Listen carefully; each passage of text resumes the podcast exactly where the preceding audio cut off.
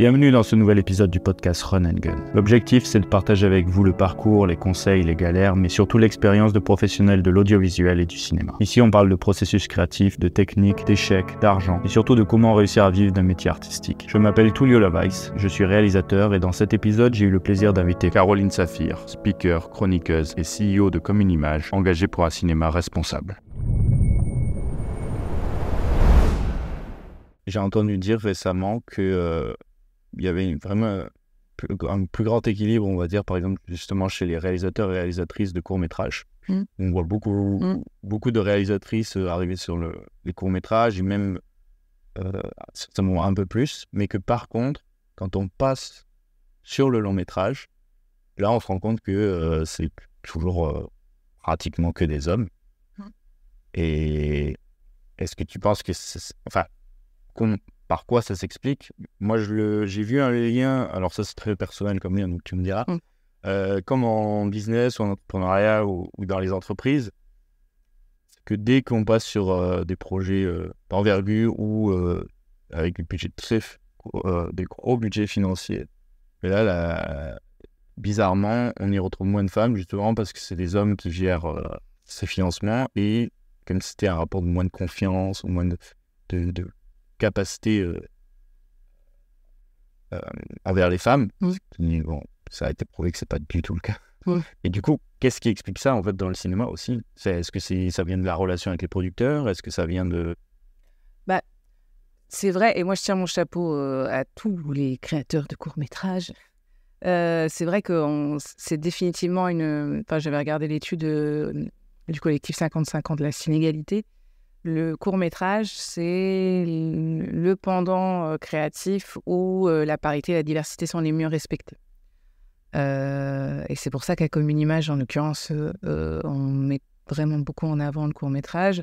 Parce qu'au-delà du fait que c'est une pratique artistique qui est assez différente, qui a ses codes et qui est, qui, voilà, qui est, ultra créative et, qui permet de découvrir de super talents, c'est aussi un, voilà, un- une- une- tout un pan de la création qui est euh, plus égalitaire, plus paritaire.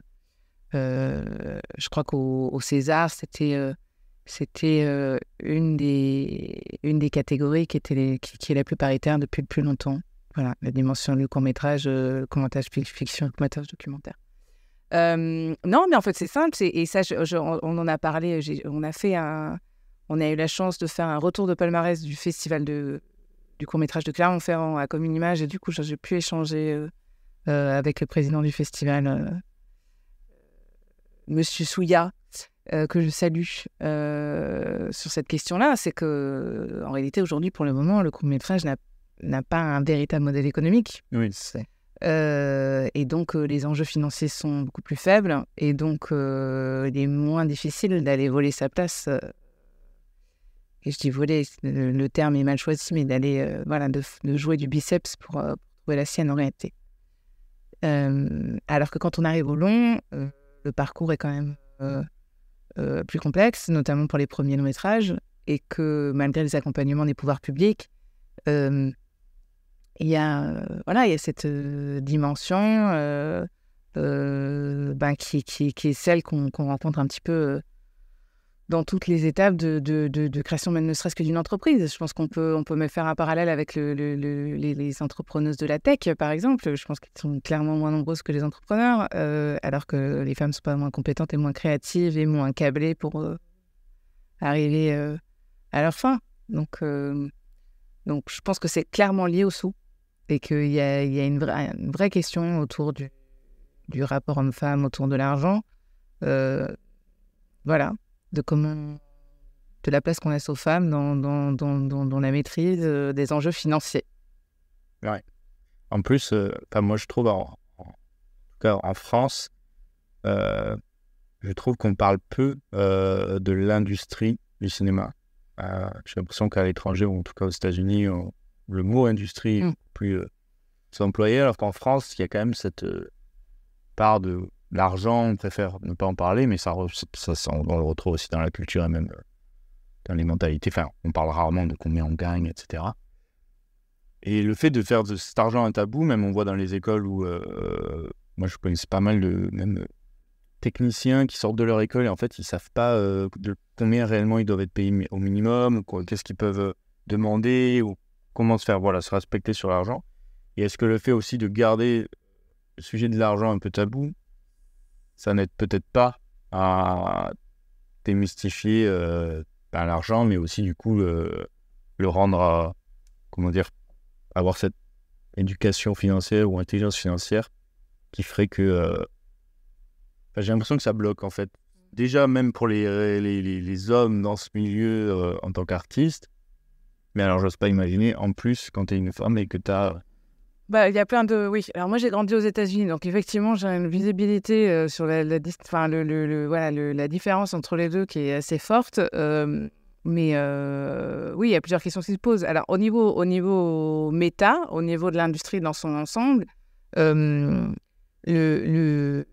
l'accompagnement des pouvoirs publics, enfin, la question de l'exception culturelle, qui est une, dynamique formidable et qui permet à la France d'avoir un des cinémas les plus dynamiques au monde les plus créatifs. Euh, euh, enfin, les films français sont, les plus, quasiment les plus présents euh, sur tous les festivals du monde entier, avec la Corée, je crois. Enfin, bref, c'est c'est une excellente chose, mais le fait que le cinéma français soit accompagné à travers la question de l'exception culturelle fait que c'est très difficile de parler du rendement d'un film, etc., quand il a été accompagné par le CNC, etc alors je ne dis pas subventionné intentionnellement, euh, en réalité, parce que souvent, euh, et je me bats un peu contre cette idée reçue, euh, on va me dire que le cinéma est financé par l'impôt et le contribuable.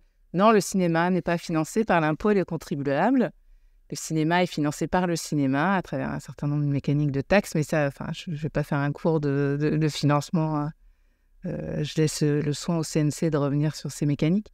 Mais je pense qu'il y a, y, a, voilà, y, a une, y, a, y a une petite gêne à ce niveau-là parce que, parce que voilà, parce qu'il y a une mécanique de soutien qui est très forte et qui est super, que du coup c'est difficile de, de, de voilà, il y, a une légère gêne. Mais au-delà de ça, c'est vrai qu'en France, on a une problématique pour parler d'argent en général, on a une problématique euh, pour parler de succès, même je dirais, d'aller au-delà de, de, mmh. voilà, de mmh. succès et, et euh, et assez mal considéré. Voilà, il faut la question de l'humilité, elle est centrale. Je ne sais pas d'où ça vient, je suis pas sociologue, mais c'est vrai qu'il y a une vraie distinction là-dessus.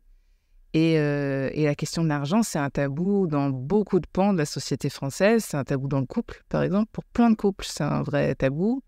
Euh, ça joue dans pas mal de questions de déséquilibre euh, homme-femme dans la société. Ça tend à s'équilibrer, évidemment, mais, mais c'est un vrai sujet donc c'est important, je pense, d'évaluer et, je pense que les jeunes, les jeunes qui apprennent euh, ces métiers, qu'ils soient techniques, artistiques ou, euh, euh, ou, tous les autres types de professionnels qui évoluent sur la chaîne de prod, devraient être accompagnés sur sur soit sur la, gestion financière, sur sur ce qu'ils valent, sur la, la valorisation de leur travail en fait.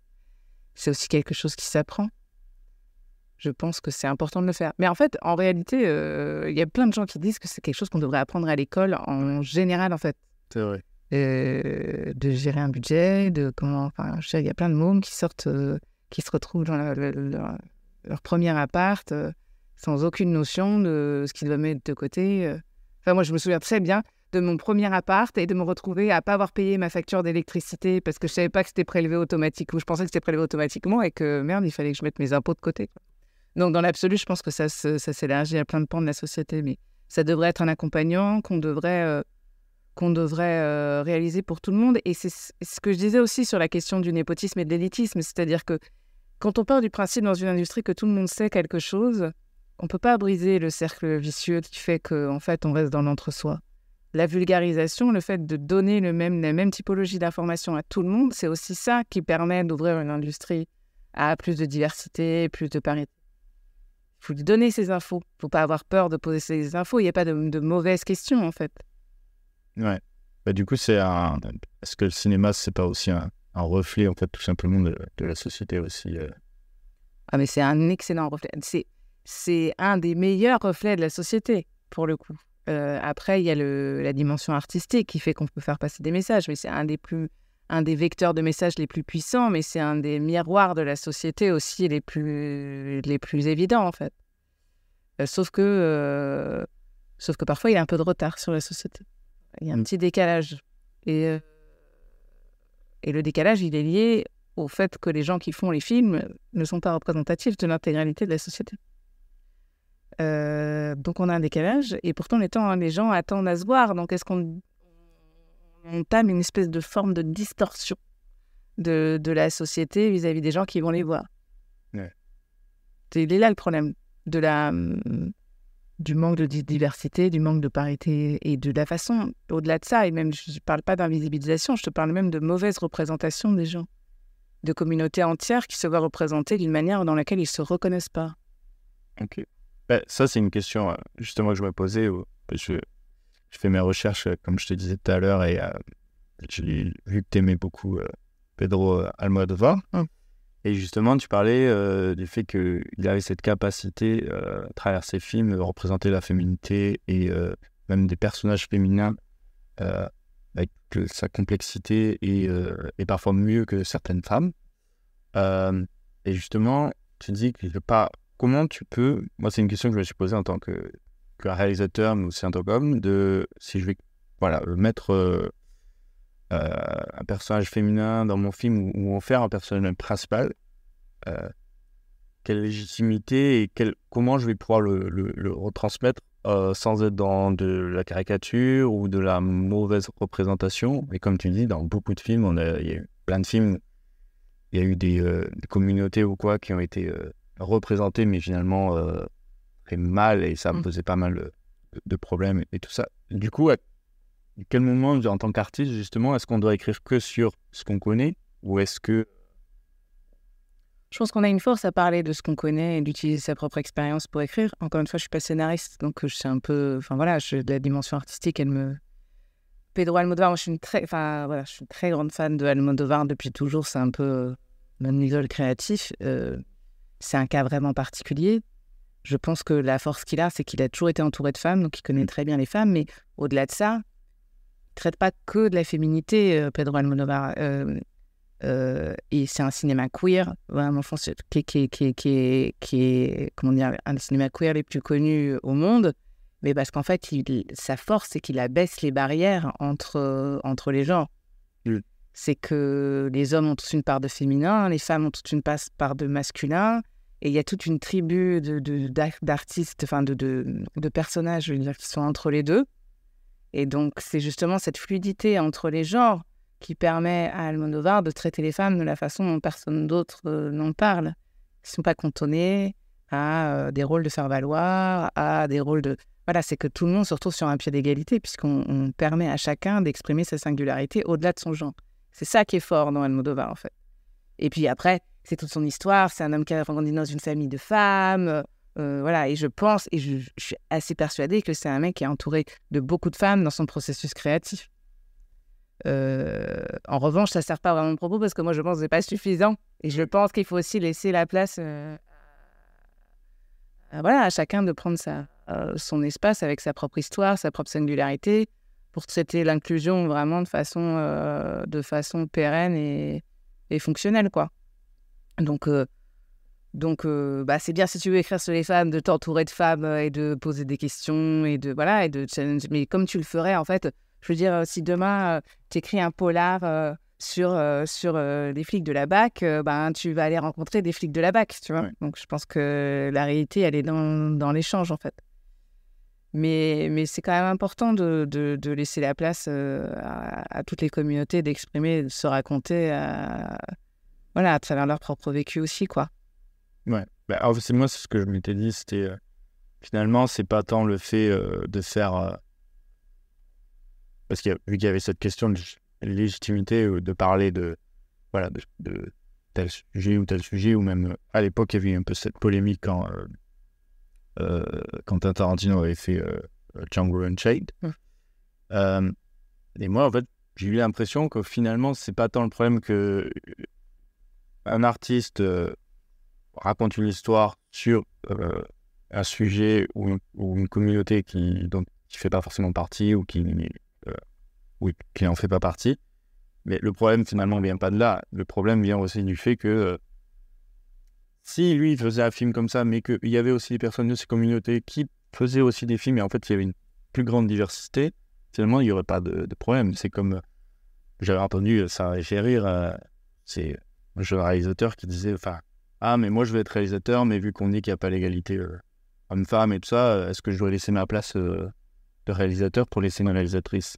En fait, moi, je trouve c'est un peu stupide de penser comme ça. C'est pas c'est pas, comme tu disais, c'est pas on divise et, euh, et il y nombre de places, c'est plus, plutôt, bah, justement, on devient réalisateur, euh, des réalisatrices deviennent réalisatrices, et finalement, c'est en prenant tous euh, au processus, et tu vois même dans le, féminisme et tout ça, où finalement, tant que les hommes, eux aussi, ne prendront pas part à, ces sujets, à ces sujets-là, ben, les choses n'avanceront pas forcément ah le rôle des alliés est central en fait. Enfin, positionner un, un, homme comme allié pour accompagner la démarche féministe, c'est central, mais se positionner en tant que euh, homme ou femme blanche pour accompagner la communauté, euh, la communauté noire euh, aussi dans cette démarche-là et être un allié dans leur voilà dans leur lutte pour une meilleure représentation, c'est central aussi. Enfin, toutes les communautés, j'en sais qu'une, mais je, enfin, je veux dire communauté queer, la communauté, enfin voilà, je, asiatique, je j'ai pas de, je, je m'arrête pas, euh, voilà, mais euh, je pense que prendre son compte, sa responsabilité aussi dans le fait d'accompagner des gens euh, qui sont dans une dynamique qui est différente de la, de, de, nôtre, c'est aussi important. Enfin, là, je, je, me rends compte sur les communications que je peux faire sur LinkedIn ou ailleurs, quand j'entends voilà, que c'est toujours des réflexes quand on parle de, maternité, de charge mentale, etc., de mecs qui te disent Mais moi aussi, euh, je fais ma part, il y en a marre de se faire taper dessus, etc. etc. Je dis Non, mais en fait, c'est pas une question. On n'est pas en train de,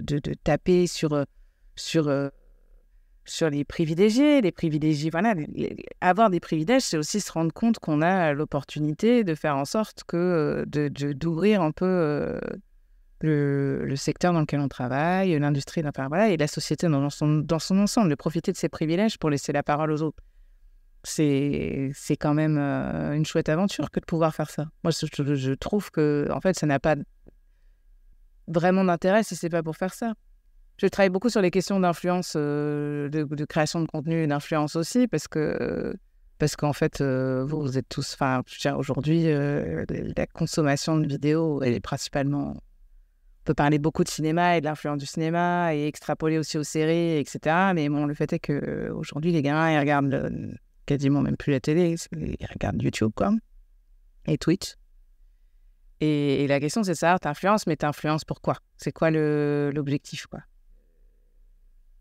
Et au final, euh, créer de la vidéo, enfin, et un parcours artistique en général, c'est prendre la parole. Et quand tu prends la parole, est-ce que c'est pas aussi l'occasion de défendre une cause un peu plus grande que toi?